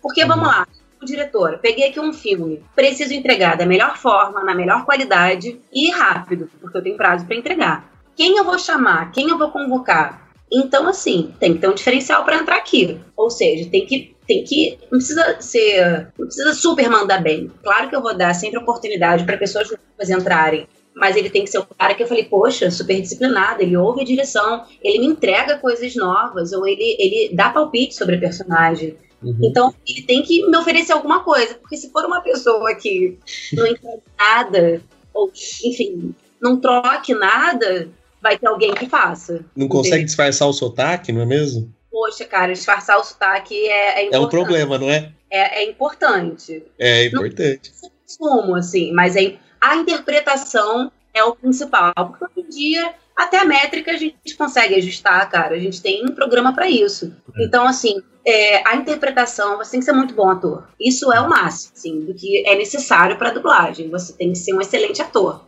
ter um excelente sincronismo. Aí tudo bem. Aí, aí, aí show de bola. E se você tiver um diferencial, seu espaço é garantido. Agora vai bater cabeça. Minha mãe tem histórias assim que ela bateu muita cabeça e tal. Ela foi selecionada, é, teve uma convocação na Herbert é, de atores novos, etc. Ela etc., ela passou por uma bateria de, de exames de, na Herbert e tal, de, sei lá, 300 pessoas, entraram 20. Então, assim, era uma outra dinâmica para entrar, mas não deixa de ser o que rola hoje em dia, só que você faz em vários estúdios e não em um só. Ou seja, não é mesmo? Como dizem por aí, tem que ralar muito, tem que trabalhar muito, tem que ser disciplinado, tem que ser talentoso, tem que ser modelo e atriz, por que não? É difícil ser dublador no Brasil, sim, devido à qualidade, devido ao nível, né, de, de dubladores. A gente tem muito dublador já também hoje no mercado, né, trabalhando. E, e se você quiser, você tem que ser ator, né? Tem que ter o, o, o DRT, é DRT que fala, né, Carol?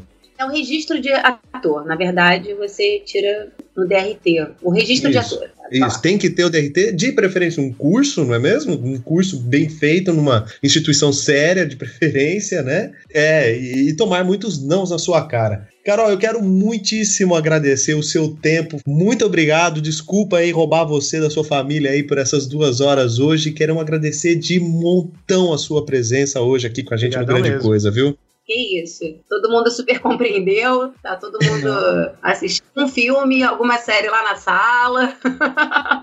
tá todo mundo aqui tranquilo. Eu que agradeço vocês terem tido essa paciência. É, mil desculpas porque realmente é, a gente tinha marcado é, algumas vezes e, cara, às vezes atrasa no estúdio e tem que integrar e só termina quando acaba. É, só termina quando acaba. Não, mas só a disponibilidade já tá ótimo. Já, a gente agradece demais, Carol. Obrigado mesmo. Cara, Isso assim, mesmo. hoje no estúdio 8 da manhã, quando dá tudo certo, sai às 22, mas hoje certo. E tô muito e o papo foi super bacana, a gente entrou numa, num bate-papo mesmo, isso foi muito legal, que sai daquela rotina de, de, de perguntas prontas e feitas. Eu Perguntas, desejo todo o sucesso do mundo para vocês, foi muito Obrigado. gostoso participado. E hum, super curti mesmo tudo que foi abordado. E qualquer coisa, estou à disposição. Sejam felizes. Obrigada. Não fala isso não, não fala isso não. não fala isso não, você tá dando ideia. Já te mando o textão já já, Carol. Apagando as luzes. Ai, você ficou falando do samba. Cara, o samba é um hobby. O samba é um hobby, é só um hobby. Eu não, não tenho nenhum trabalho. estamos- É um nós hobby. estamos aqui. Vai, tá pincelando, pincelando, vou falar. Samba é um hobby, é só uma. É só, só pra desestressar, é só pra me divertir, é só pra. Sei, nós estamos aqui com uma pessoa que tá falando só que é um hobby, que não sei o que, papapá, mas ela só é finalista, não é, dona quê? Carol? Em 2010, ela só é a finalista da Musa do Carnaval 2010 do Caldeirão do Hulk, senhoras e senhores, pelo É, menos da olha Tijuca. aí, gente. Esta mulher pode falar que é modelo e atriz. Essa Sobe a pode. música. Gente. Só falta ser bebê, só falta ir pro BBB agora, hein?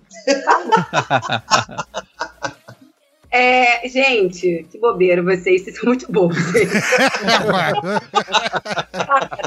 Desfilo desde, sei lá, também, desde que eu era pequena. Comecei na Mangueira do Amanhã, cara. É, É, nós fomos atrás de você, fui pesquisar, vi vídeo, viu? fui, fui de escola mirim, sempre desfilei a vida inteira e tal. E, cara, vou falar rapidamente. Sabe como é que surgiu o estudo do Caldeirão? Eu sempre desfilei, sempre fui musa de várias escolas, realmente. Sempre desfilei, sempre fui destaque de várias escolas. Sempre desfilei, assim, várias escolas no mesmo ano até. Sempre gostei dessa pauleira de, de carnaval. Mas, assim, é hobby mesmo. É o momento do carnaval. Fora isso, eu tô enclausurada no estúdio, né? É, e aí, um belo ano, lá na Unida Tijuca e tal, o presidente falou: Carol, poxa, queria tanto que você participasse de um concurso. Aí eu falei: pô, concurso? É, concurso. Tá, beleza. Aí eu olhei pro meu marido, meu marido do meu lado. Aí, cara, meu marido é muito gente. Gente, meu marido. Seu marido deve ser um homem paciente. Nota 10. Juro. Aí ele, porra, show. Aqui na quadra mesmo, aí o, o presidente falou, então, a gente pode conversar mais pra frente? aí ficou assim, tipo, tá. Aí, umas duas semanas depois, primeira reunião, chegou lá, tinha a melhor. É porque é um núcleo, né, muito específico de carnaval. Melhor é, é, figurinista de carnaval, o melhor é, maquiador, o melhor é, coreógrafo, o melhor. Aí eu, gente, o que, que tá Só o fio da bola. eu o que, que tá acontecendo? O que é isso? Ah, Carol, a gente quer conversar com você, porque o que é exatamente esse concurso e tal? E, gente, não é um concurso tipo aqui na quadra, sei lá, o que, que tá acontecendo? Ah, então, é porque a gente tá pensando você participar do Caldeirão do Hulk. Cara, buguei. Louco. Vou participar, falei que não, falei que não, falei que não. E aí falei que não mesmo. Aí depois, quem me deu maior força maior pilha foi meu marido. Falou, cara, vai, você se amarra. Vambora. Só faz o seguinte: onde você for, tem que ter uma entrada adicional. Eu falei, óbvio. Eu sempre fui ou acompanhada dele, ou acompanhada da minha mãe pros lugares. Falei, beleza. Cara, acabei indo, foi super divertido. Eu fui passando nas etapas e tipo, hã? Sério? Tô ganhando, tô ganhando. Aí é só entrar mesmo e vamos sambando, é samba no pé mesmo e vambora. Era mesmo, era samba no pé mesmo. Porque assim, a gente não sabe, né, de todos os paranauês, né? Aí, cara, quando eu cheguei na final, eu falei, gente, ganhei. Muito na Globo. Muito bom. E, e esse, e esse é o hobby.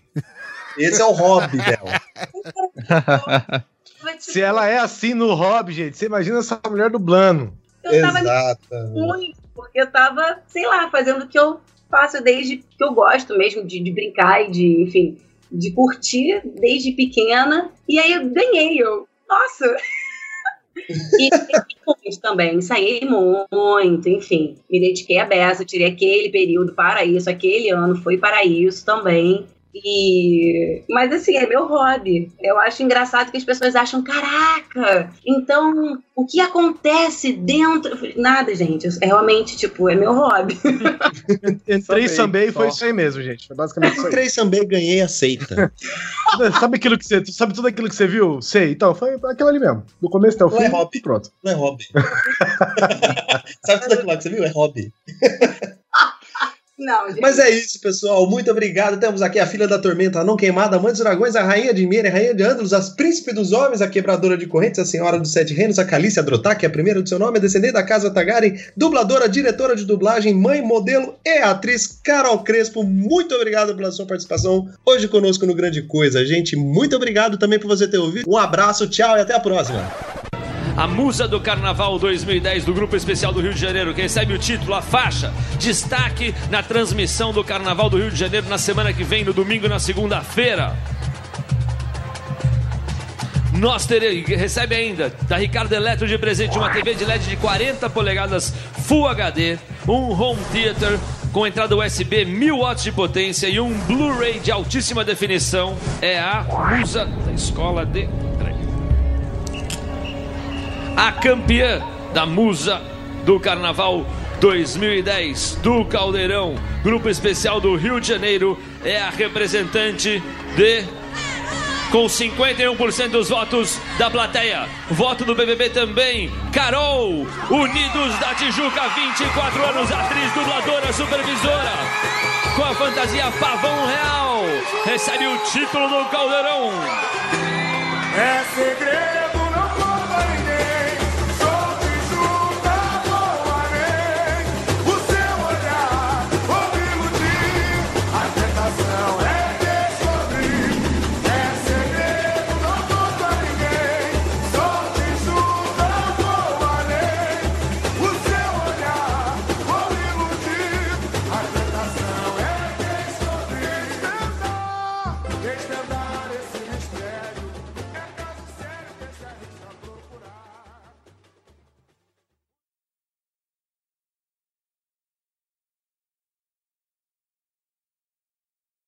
Carol, obrigado, tá? A gente tá encerrando a gravação, demais, agora tá Carol. em off, mas muito obrigado mesmo, de verdade. Tô hackeada do resfriado, queria estar melhor pra oferecer aí pra vocês, mas enfim, tô resfriadaça, mas acho que rolou. Rolou demais, que isso, ficou fantástico. A gente não tem um stop assim pra conseguir se recuperar, nem de um resfriado. É, imagina. Desculpa aí a gente atrasar. É, a gente atrasar dois dias a sua recuperação aí.